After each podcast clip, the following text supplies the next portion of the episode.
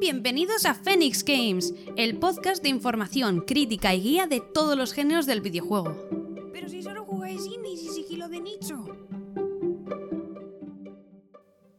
Bueno, pues ya estamos aquí en este nuevo podcast, podcast número 28. En este podcast nos ha apetecido ponernos así a hablar sobre un tema que creo que no se suele comentar y tampoco hay mucha información, en verdad, que sería la diferencia que hay entre dos géneros de videojuegos los cuales se lían entre ellos, o es la sensación que genera, Madre mía, están adolescentes. que son... Badum, Oh, Dios mío, qué malo.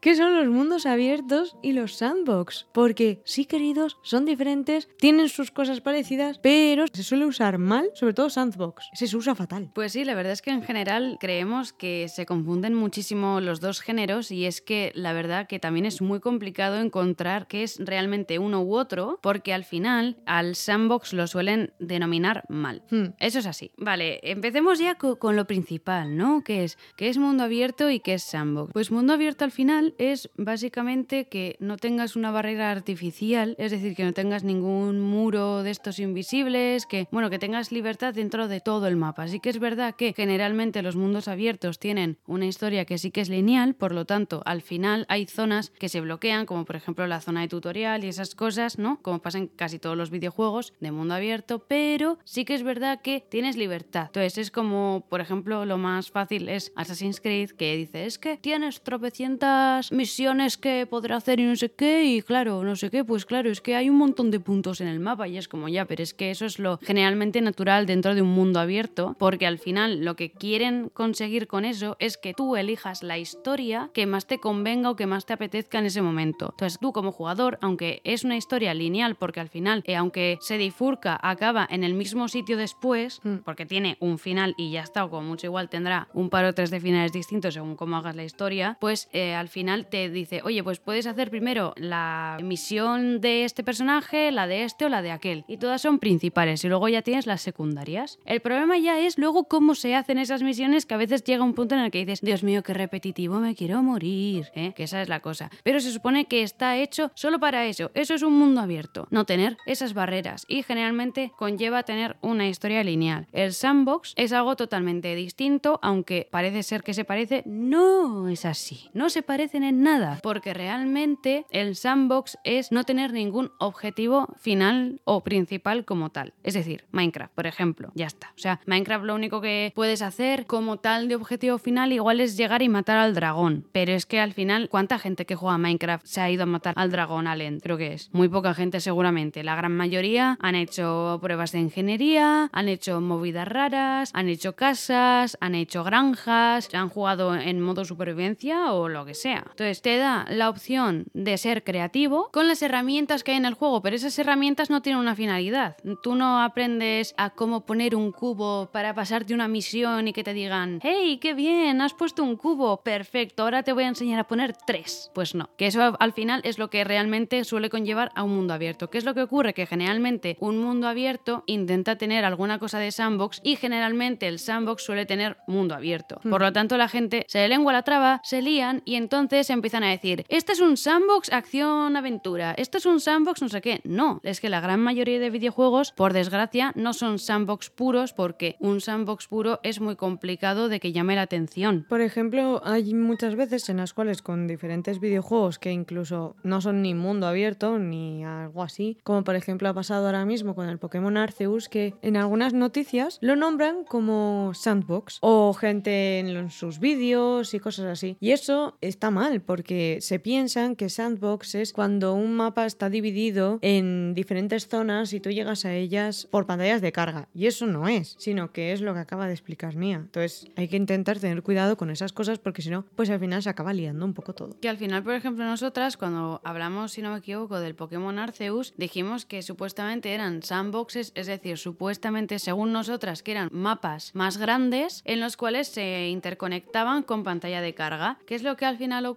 Que esto realmente estaba mal. Claro, tú te pones a buscar información y casi toda la prensa te dice que es que es un sandbox o es un mundo abierto, que es como al principio se vendió el Pokémon Leyendas Arceus y al final lo acabas replicando. ¿Qué ocurre? Que esto es falso. O sea, el Hmm. Pokémon Arceus no es un sandbox ni es un mundo abierto porque tiene, sí, una historia lineal, pero no es mundo abierto porque tiene pantallas de carga y eso ya implica que no es un mundo abierto. Se podría Eso es. decir que es un semi-mundo abierto, más o menos, pero realmente no lo es. Es como Monster Hunter que al final tiene pantalla de carga. Al cual también muchas veces se le ha llamado sandbox. Y es Pero- otro error. Realmente no es así. Puede tener pequeñas cosas de sandbox. Por ejemplo, igual Breath of the Wild, como tiene el hecho de que puedes con las habilidades golpear piedras y hacer que salgan volando y cosas así, pues hay gente que puede utilizar la creatividad para expandir un poco más las posibilidades del juego. Pero al final, Breath of the Wild es un mundo abierto con una historia lineal. Aunque te digan, queridos y queridas, que tienes toda la exploración del mundo y toda la libertad del mundo, es mentira, porque tienes puntitos que te dicen, vete a hablar con Inca aquí, vete a hablar con no sé quién aquí, vete a hacer esto allí, en ese punto de allí, justo en el mapa. Y ya no solo eso, que si no realizas esas misiones o esas cosas, hay algunos objetos que igual no puedes conseguir, porque encima en los cofres casi siempre lo que te dan son flechas, entonces no lo puedes conseguir y así que te toca pasarte por esa historia, esa historia en la cual te pone un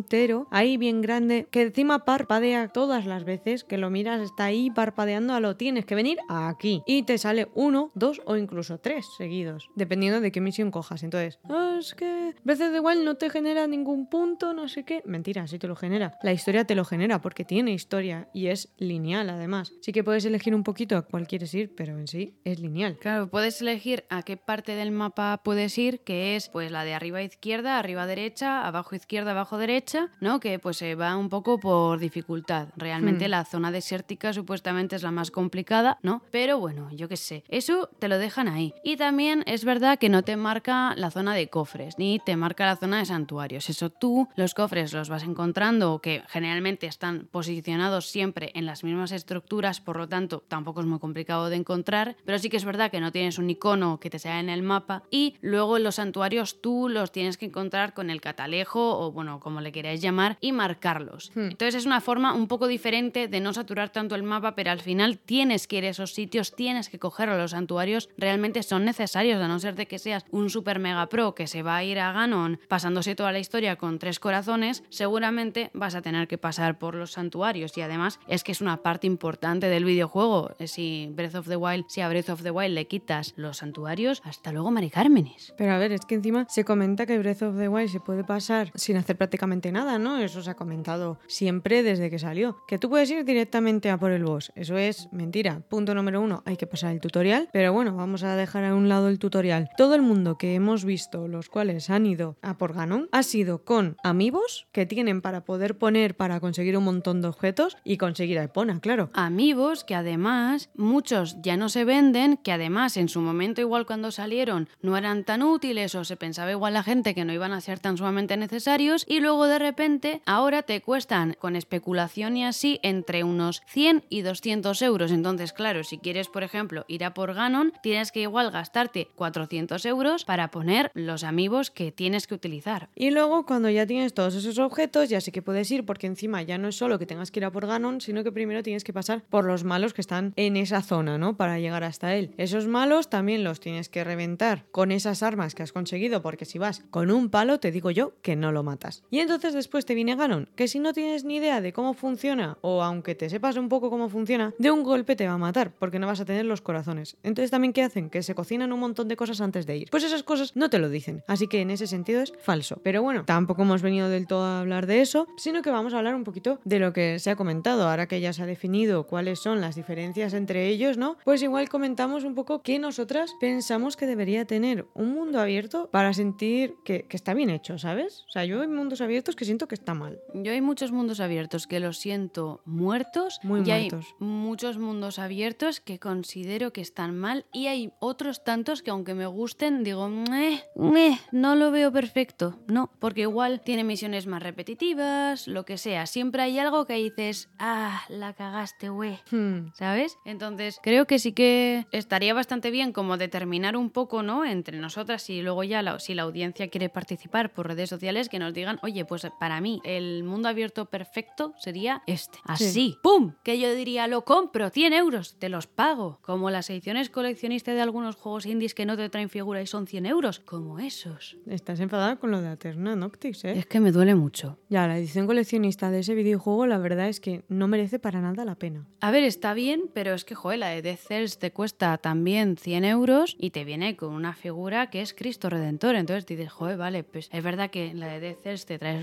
luego menos cosas y con menos calidad, pero te trae un figurón. Claro, que Pero la que- figura tiene una calidad Claro. muy, muy alta. que o por ejemplo lo del Horizon que eso sí que es verdad que es más cara es bastante más cara pero te trae también la figura gigante que por cierto digo yo digo yo eh así en plan planteando yo al menos como jugadora del Horizon digo yo no quiero un robot gigantesco de la vida para ponerlo en mi estantería y que luego Aloy sea diminuta como como no sé como una pulga al ya, lado. es que es muy pequeña. Que es como es demasiado pequeña, hombre, a escala es muy pequeña. Hazme una Aloy ahí, pum, súper poderosa, pum, despacito, bien puesta, bien trazada, hombre. O un robot al lado, que esté guapo, yo qué sé. Hubiese molado una con el robot este pequeño que sale en el primer juego, que seguramente salga también en esta, que son como los, los raptores, estos chiquititos que corren mucho. Sí. Aún así, ella saltando desde una roca, lanzándole una flecha y el otro mirándole, ¿sabes? Ese sí que sería una buena figura y al final tendría la misma calidad que la que están vendiendo, pero es que la que están vendiendo al final lo que tienes es un bicho gigante que es más feo encima, porque es que si al menos fuese bonito, pero es que es feo, porque han elegido el muñeco más feo. Ya se nos está yendo de las manos esto. Esto- Íbamos a hablar de mundos abiertos y al final Bueno. hemos acabado con ediciones coleccionistas. ¿Esto qué es? Punto número uno.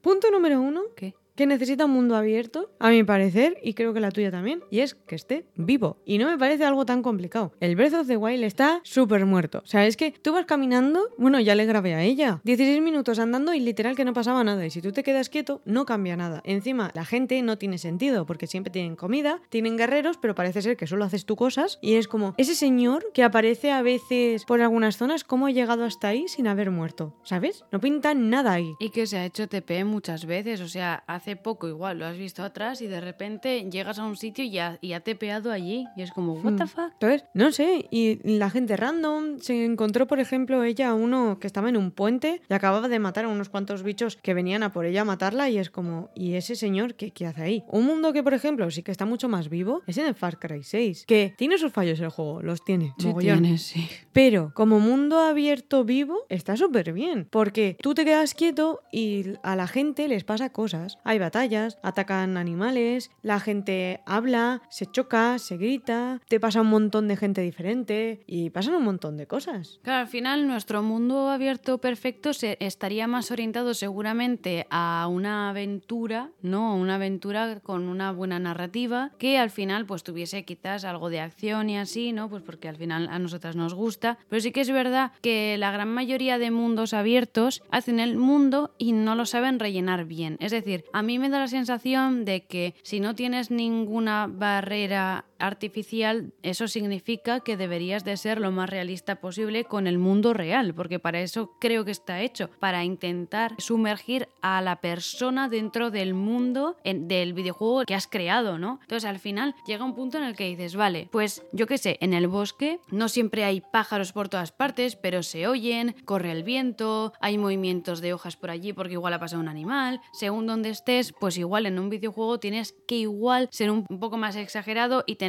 un poco más de animales en la zona o movidas y la gran mayoría de juegos eso no lo tiene. Entonces, como no lo tiene, te quedas parado y dices, joe, qué grande es el mundo, qué guay, pero al menos a mí generalmente me transmiten una sensación de tristeza, de estar muerto, de que está frío el mundo. Y eso, por ejemplo, en Far Cry 6 sí que es verdad que no lo he sentido. ¿Por qué no lo he sentido también? Que esto lo estaba hablando antes con Jazz, es por el hecho de que en Far Cry es mucho más fácil generar un mundo más vivo porque al final estás en una ciudad que tiene también pueblos que no están muy alejados. Entonces, como hay mucha gente, hay varias bandas paramilitares, están luego los militares del antagonista, está Libertad en el caso de Far Cry 6 y al final entre eso, el ejército aéreo, no sé qué, llega un punto en el que es muy fácil que haya más encontronazos. Y también es verdad que casi siempre donde se hacen los Far Cry suele ser zona donde hay una fauna que es bastante agresiva. Entonces también es fácil que haya un cocodrilo por ahí y te quiera morder el pie. Pero sí que es verdad que hay otros juegos que perfectamente pueden tener vida Hmm. y no la tienen. Y eso es lo triste, que consideramos que a lo que se le llama grandioso mundo abierto, igual no es tan grandioso mundo abierto, al menos para nosotras, porque hay muchas cosas de las que pecan. Es que, ¿cómo ha innovado? ¿En qué? Si es que casi todo ya está inventado en verdad. Hmm. Por ejemplo, un mundo abierto el cual quiere generar como esa soledad o esa lentitud, ¿no? Porque luego dicen, no, es que Breath of the Wild lo que intenta es eso, soledad, tal. No. Eh, Ghost of Tsushima, que tiene cosas que no nos gustan, ¿vale? O sea, no es mi juego de, de ningún año, pero sí que es verdad que la idea que tiene de soledad la hace bien. Sientes esa soledad. Y ahí casi no pasan tampoco animales cuando tú estás quieto, pero ves el viento, el tiempo como cambia, los sonidos, el gesto que hace el personaje, que es muy bueno. Y esas cosas hacen que parezca que todo está más vivo. Igualmente, creo que peca un poco de que no supieron rellenar muy bien a veces el entorno y yo aún lo siento un poco frío. Tiene fallos el Ghost of Tsushima, pero sí que es verdad que está muchísimo mejor hecho, al menos a mi criterio,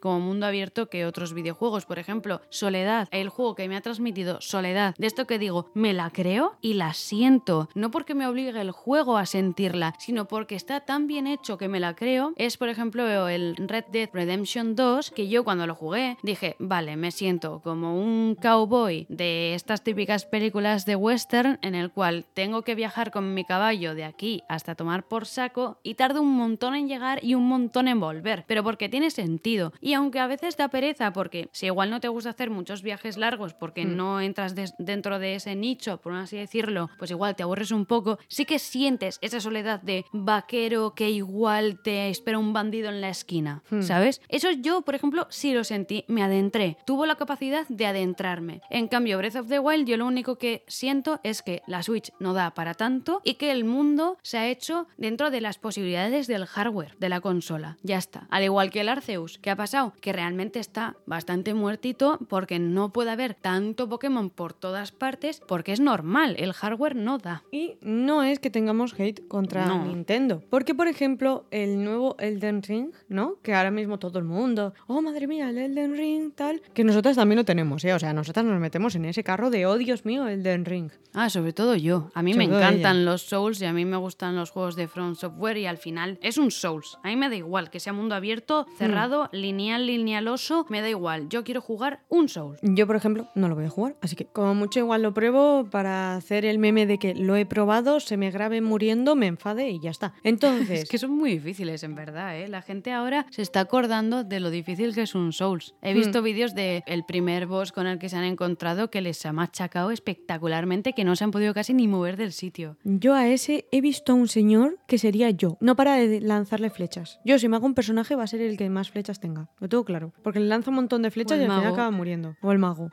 Pero lo que quería comentar es que creo que Elden Ring peca prácticamente parecido como Breath of the Wild en el sentido de que los personajes, los enemigos en este caso, van a estar puestos muy aquí, aquí, aquí. ¿Sabes? Que no van a tener esa vida. Igual alguno se mueve un poco, pero en general van a estar como en sus zonicas, como si cogiesen un mapa y lo marcasen con una chincheta y se queda ahí para siempre, ¿sabes? Que no van a salir de ese círculo, porque por ejemplo en Breath of the Wild lo que también pasaba era que si tú te alejabas de la zona y uno te perseguía, se acababa dando la vuelta y se volvía a su zona en plan de, ah, yo no puedo salir de aquí, de este Y círculo". menos mal, porque los guardianes te persiguen hasta el infinito y más allá, y ya cuando se dan la vuelta después de esquivar el rayo 300 veces como un boss todopoderoso, ya dices, vete ya, hombre, déjame, que no ves que no quiero pelear hoy, no tengo ganas, hombre, hoy estoy de que no. Hoy Hmm. quiero mi manzana con mi hoguera, con mis movidas, déjame, eh, que quiero llegar al santuario pesado. Canso, cataplasma, cansino, es que... uh, uh. Entonces yo creo que Elden Ring va a sufrir lo mismo. Y encima, mm, el mundo en sí ya, por cómo se le ve y tal, se ve que muy vivo no, no va a ser. Más que nada porque si tú lo ves, ¿no? Ese juego, si tú lo ves, dices, vivo no es. es todo son gente que está moribunda, que son gente súper rara, bichos súper extraños, que aún así, yo el mundo de Dark Souls sí que es verdad que no lo comprendo mucho,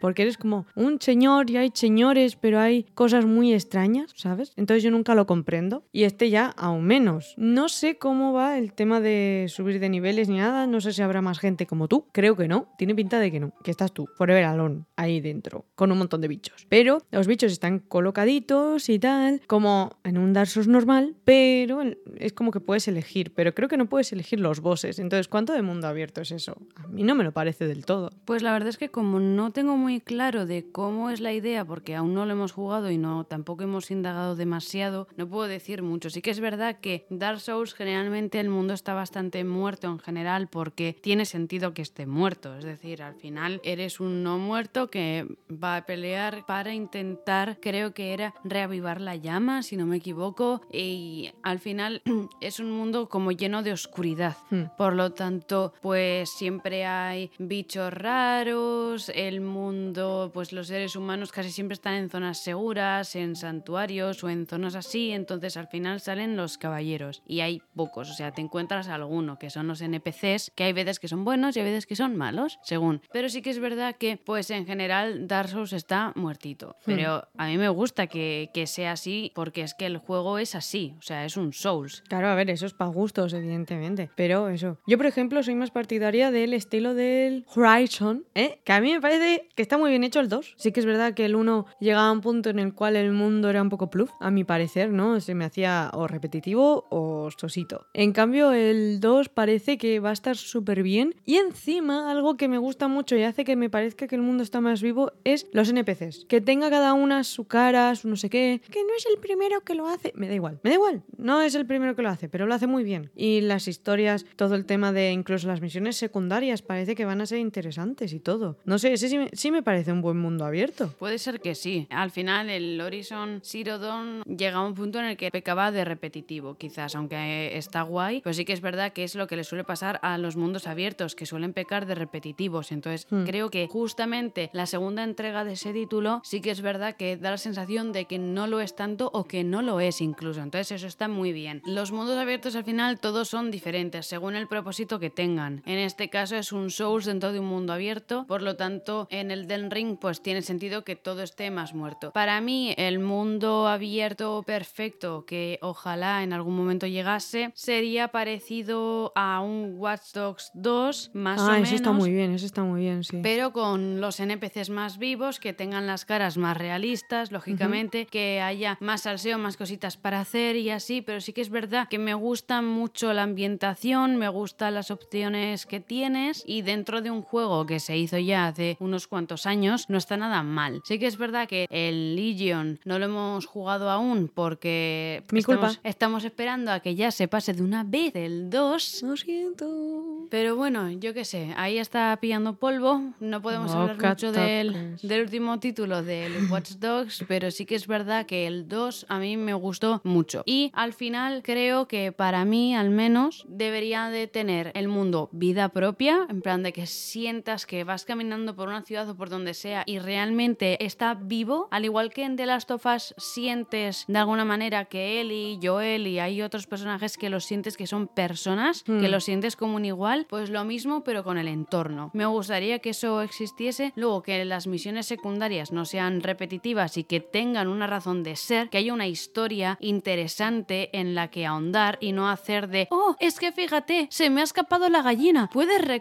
y que haya varias de que se te ha escapado el cerdo, la gallina, el A lobo, ver. el coyote y o algo el peor, reno. ¿eh? No, hombre. O algo peor. La primera misión secundaria del Horizon, el 1, a mí de verdad que se me cayó un ojo en ese momento. Porque te dice, he perdido a mi hermano, ¿puedes ir a buscarlo? Es que está ahí. Y literal salía el marcado en plan de está ahí. Y yo pensaba, no le puedo decir, señora, váyase ahí. ¿No vi que está ahí? Eso está muy mal. Esas son cosas que al final pecan los mundos abiertos, sobre todo cuando no había tanto recurso en hardware, que al final el mundo abierto intenta siempre ser un mundo inmenso y gigante en el cual te puedes perder de forma espectacular. Y yo considero que no hace falta un mapa tan sumamente grande, sino que un mapa bien hecho no necesita tener esas dimensiones. Por ejemplo, Spiderman. por ejemplo, Spider-Man, que sí que es verdad que es grande, lo que pasa es que como Spidey se puede mm, impulsar con sus telarañas, pues ya está, es mucho más fácil. Pero sí que, por ejemplo, en el ARC, los mapas en los que estás, que no es mundo abierto,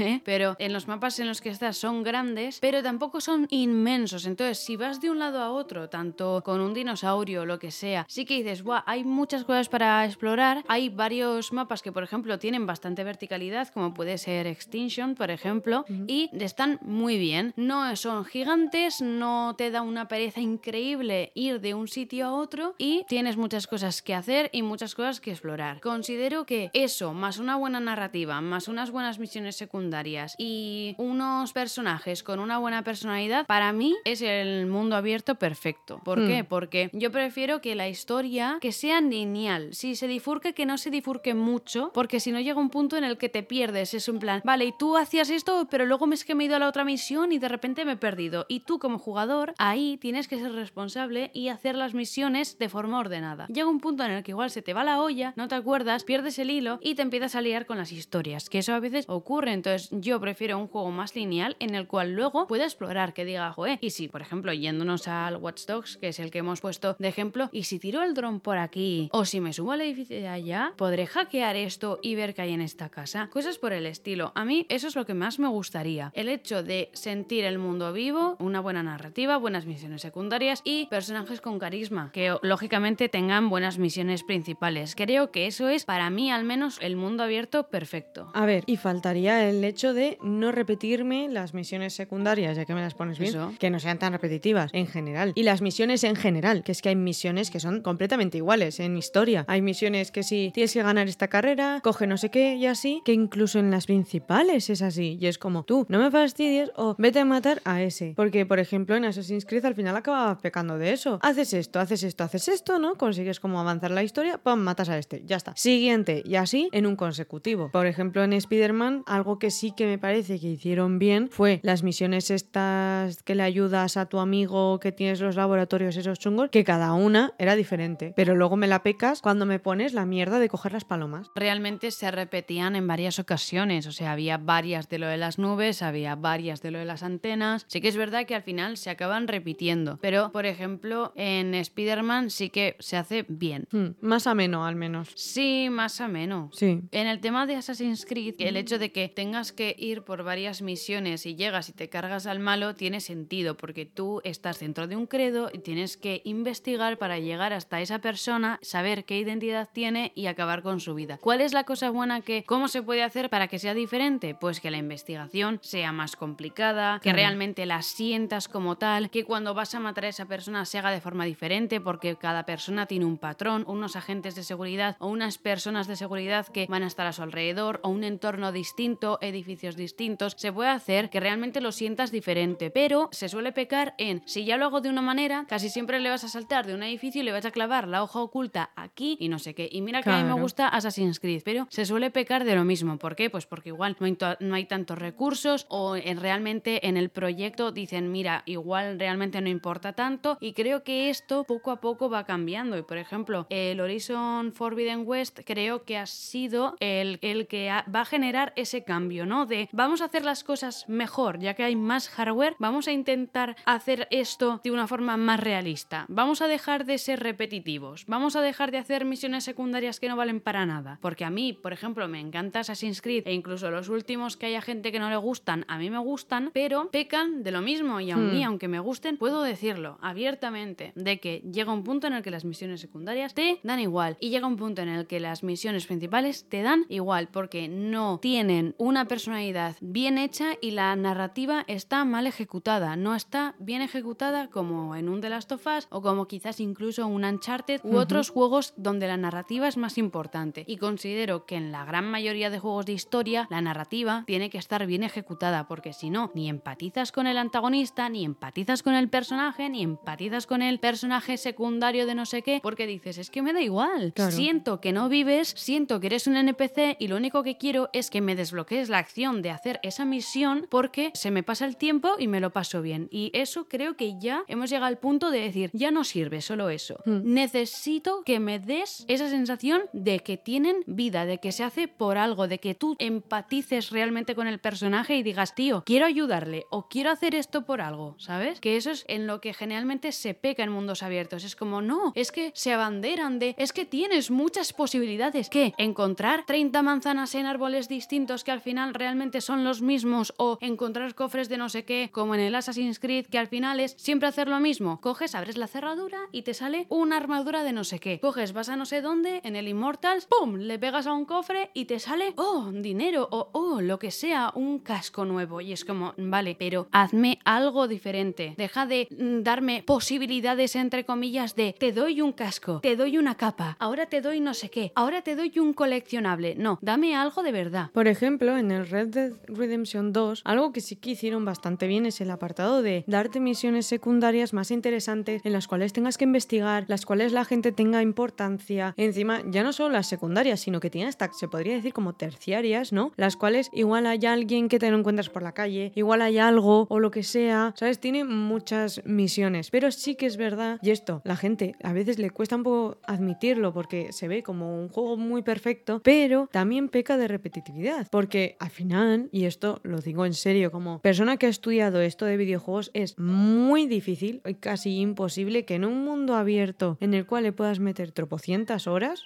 no, a ver, tropocientas, pero todas las que quieras, no te salgan cosas repetidas, pero puedes intentar que te salgan las mínimas posibles. Lo que no puedes hacer es tres. Por ejemplo, Red Dead Redemption. Oh, es que mira lo que ha hecho. El 2, ¿eh? Pero en verdad, ¿cuántas veces te sale la mujer en el suelo que te pide ayuda? ¿Cuántas veces te encuentras algo que tienes que coger el papel? En realidad, si las cuentas, igual hay como cinco opciones, en verdad, de esas terciarias. Y luego las que son secundarias, que sí, que tienen un poco más de mimo y tal, pero hay muchas que también se repiten. Roba en el sitio de no sé qué. Coge el caballo de no sé quién. Mata a no sé quién. Y así en un bucle. Y luego ya están las principales. Pero es como, no es tan difícil. Lo que pasa también es intentar meterle ganas. ¿Qué pasa? Que la gran mayoría de veces lo que suelen hacer es irse sobre todo a la historia y decir, vale, la historia la voy a meter con un montón de misiones súper raras, un montón de cosas súper especiales, un montón de no sé qué, y lo demás un poco al tuntún. Se lo dejo a este grupito y que haga pues cinco ideas, cuatro ideas o alguna idea así. Breath of the Wild es el caso aparte. ¿Tienes alguna secundaria de, por ejemplo, pues yo me acuerdo de una de que te dice un tío, mira, pues tienes ahora que has mejorado tu piedra sheikah, puedes hacer fotos, ¿no? Entonces, si hablas con él, te dice, vete a hacer fotos a unas setas ígneas, creo que era, Hmm. y me las enseñas. Y entonces, eso es una misión secundaria, pero tiene relativamente pocas. Sí que es verdad que al menos a mí me dio la sensación de que eran más reales las misiones secundarias porque a veces solo te salen si hablas con ese NPC. Si te da la vena de ir y decir, hola tío, ¿tú quién eres? Te dicen, oye, mira, pues tengo una misión de, oye, me ha pasado no sé qué, o por ejemplo, yo encontré una fuente de un hada porque hablé con un señor que estaba en el suelo y en vez de pasar de su cara dije, oye, pues le voy a hablar a ver qué me dice. Básicamente, entonces al final, esas misiones, aunque son basiquillas, sí queda la sensación de que son un poco más naturales. Hmm. O al menos a mí me dio esa sensación. Eso sí, por ejemplo, ¿ves? Eso está mejor hecho. Que al final es muy parecido a lo que hemos dicho, ¿no? Si tú te paras en el Red Dead Redemption 2 con esa mujer, te da como algo, te dice algo, te da la información de si vas a no sé dónde, está X. Sí, pero lo que suele ocurrir en esos juegos es que es como que quieren llamar tu atención. En la gran mayoría de mundos abiertos que tienen ese tipo de secundarias es como en el Assassin's Creed Unity, ¡me han robado el ladrón! Y entonces ves como corre una persona y dices, ese es el ladrón, güey, te voy a enganchar, güey. ¿Por qué? Porque al final realmente está programado el juego para que digas, hostia, mira cómo corre ese. Y gritan Mm. el ladrón, eh, ah, por ese tengo que ir. Y ya el juego es como que te incita a ir, ¿no? Que es lo que suelen hacer. Pero en el Breath of the Wild, por ejemplo, no te incitan. Hay igual un tío sentado y dices, vale, pues le voy a hablar. Y te dice, pues mira, es que sabes qué pasa, que intentaba llegar aquí y no he llegado. Eso me parece que está mejor. Pues mira, una mezcla de un montón de esas cosas que hemos comentado sería el perfecto. Por ejemplo, tenemos ganas de darle al Forbidden West porque queremos ver qué tan bueno es y al Elden Ring para ver qué tan bueno es, porque se ha llevado unas notazas que flipas. Mi opinión, aunque a mí me encanten los Souls y me encantan los juegos de From Software y cada vez que sale un Souls yo fangirleo, por eso fangirleé con el Blasphemous, por ejemplo, a mí me encantan y creo que está ligeramente sobrevalorado la saga Souls. Creo que sí que es verdad que es un juego muy complicado, pero ya hay juegos también muy complicados como por ejemplo puede ser Grime, G-R-I-M-E, que es bastante complejo también, pero de esos juegos pues igual no se hablan tanto, ¿no? La Eterna Noctis, ahora por ejemplo el Metroidvania españoles también tiene pinta de ser muy complicado. Hay juegos que ya son muy complicados. Sí que es verdad que igual ellos fueron los precursores de decir, eh, es un juego complicado y te llama la atención. Voy a hacer que te llame la atención porque es difícil, no es fácil, no es una carrera fácil, ¿no? Ven y juégatela. Pero es que ya es como, bueno, han hecho algo nuevo, sí, meterlo en un mundo abierto, vale, pero es un Souls, o sea, es decir, vas a tener las mismas peleas con movimientos muy parecidos, con al final personajes o diferentes clases muy parecidas, es la magia de los Souls, pero sí que es verdad que a mí me da la sensación, aunque seguramente me vaya a encantar el Den Ring, que de 10 no es, porque ya no puede ser un juego de 10 cuando ha salido con problemas de optimización para PC, con problemas en Xbox y con varios problemas en las plataformas y de todo, no puede ser que te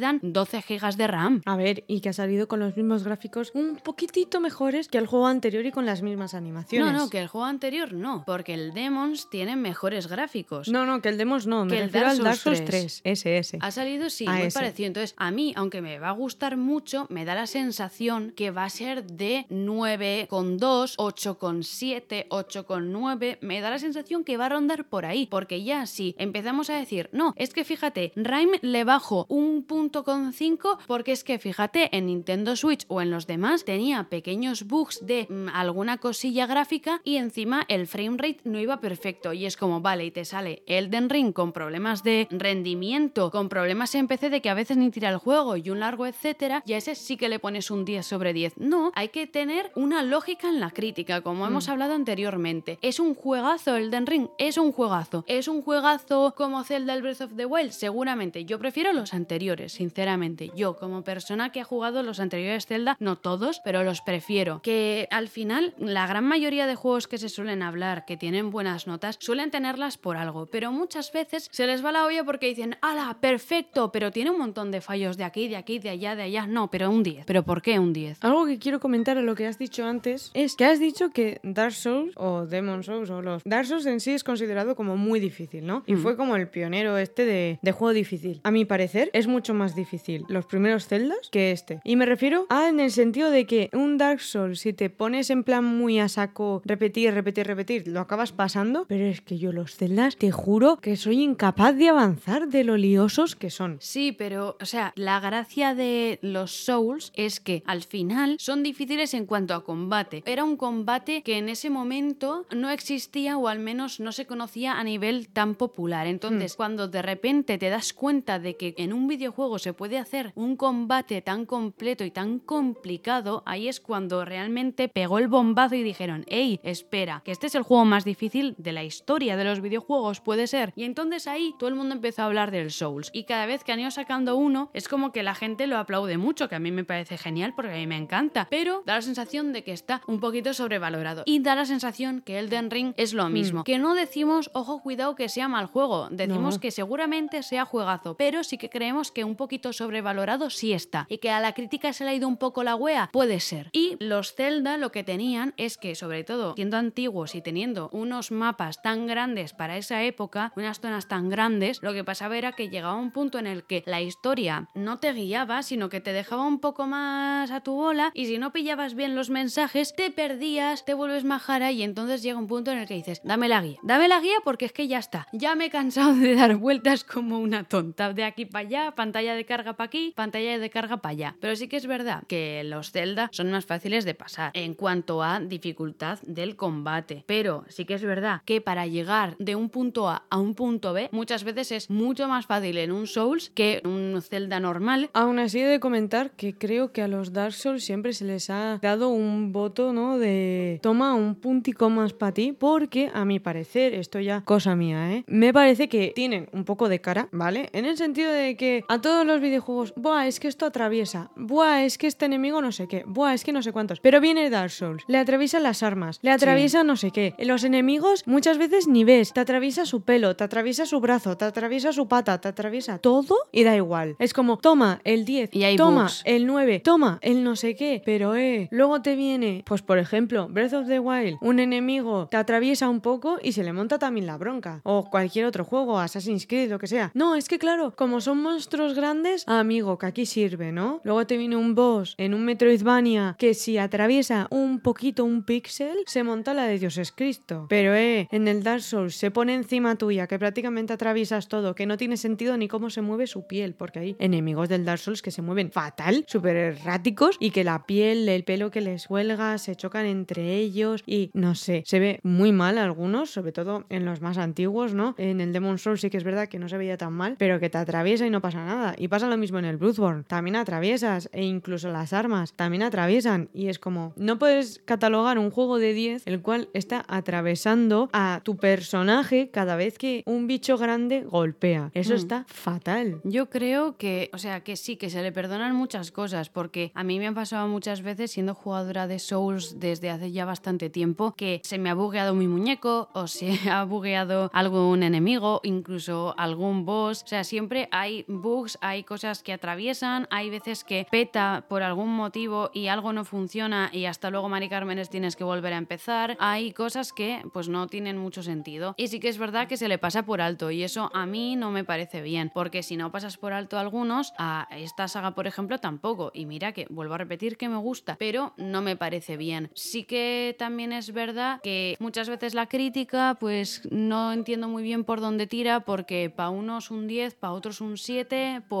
los mismos problemas bajan 3 puntos, a otros les bajan 2 y considero yo, como persona igual rarita para estas cosas, que tendría que haber una nota de juego de salida, en plan con todos sus bugs y todas sus movidas, y luego si lo parchan y lo dejan más niquelado que Cristo, que dices, Dios mío, una patena es, ¿sabes? Mm. Que tenga la segunda nota en plan de post parches, tiene esta nota, porque el juego realmente en sí, la idea, la ejecución, todo es un 10, pero en la versión de salida tiene estos bugs, estos atravesamientos, estas cosas que mientras que no se solventen, el juego es un 7,8, por ejemplo. Y bueno, esto es como un podcast en el cual supuestamente íbamos a hablar de una cosa, se nos ha ido un poquito de madre, pero es que ya sabéis que si nos empieza a salir ahí pim pam, pim pam, pues se nos va. Eso es así, se nos va porque somos así, somos muy habladoras además y nos gusta mucho hablar de videojuegos y sobre todo cuando empezamos con unos temas así tan salseantes, de esto que dices, Buah, es que aquí voy a decir y aquí puedo decir y aquí, toma, toma, toma, toma. Pues ya es como, ah, se nos fue. Claro, es que al final, además, nos gustan mucho los videojuegos y siempre somos críticas con todos. No es que no nos gusten, es que como nos gustan, queremos decir los fallos que tiene porque nos gusta verlos y porque además Jazz los ha estudiado, cómo se hacen, cómo se diseñan, cómo al final se desarrollan y ella sabe más detectar el fallo o no. Esa es la cosa, que al final consideramos que hay veces que se dice esto muy bien porque te gusta más, porque es una saga más conocida, porque es de una empresa, por lo que sea, y eso sí que nos molesta. Nos molesta porque igual Rhyme no se merece la nota que tiene porque igual la tiene demasiado baja, y Hmm. luego el Breath of the Wild con fallos que tiene se merece menos nota, al igual que igual un Assassin's Creed antiguo como igual el Revelations ya es como, bueno, ya me vienes con dos hechos auditores, el tercero es prácticamente igual, igual no te mereces tanta nota como igual la tienes, ¿no? Claro. Son cosas que al final no se saben nivelar bien porque creo que también es complicado, pero pues no es por tirar hate ni nada. A quien le guste bien y será bien recibido, es sin ningún mal rollo, simplemente queremos que la industria vaya mejor. Aunque Eso es. sabemos que somos un podcast más pequeñito y mucho más humilde, pero al menos pues bueno, queremos dar nuestra pequeña aportación a los oyentes que tengamos. Así que esta es un poco toda esta info que os hemos dado. Aquí habéis tenido un poco de todo tipo de videojuego de mundo abierto. Tenéis para todos los gustos, no para todas las plataformas. Así que esperamos que os haya gustado. Nos queréis decir en plan de, Buah, se os ha olvidado este, o yo opino tal, o a mi parecer el mejor mundo abierto tiene que tener Pascual. Pues nos lo podéis decir en nuestras redes sociales, tanto en Twitter como en Instagram, a Phoenix Games. Y esto ya sería todo, así que nos escuchamos en el próximo podcast. Adiós, queridos. Adiós. Hasta luego, queridos. No, no, ni, no, no. No quiero que nos caiga hate. No, por favor. No nos odiéis. No ha sido a mala. Que no, que no. Mira, mira, mira. Arroz con coco. Ay, en la costa me vuelve loco. Yo quiero un coco que está llenito y que no esté roto.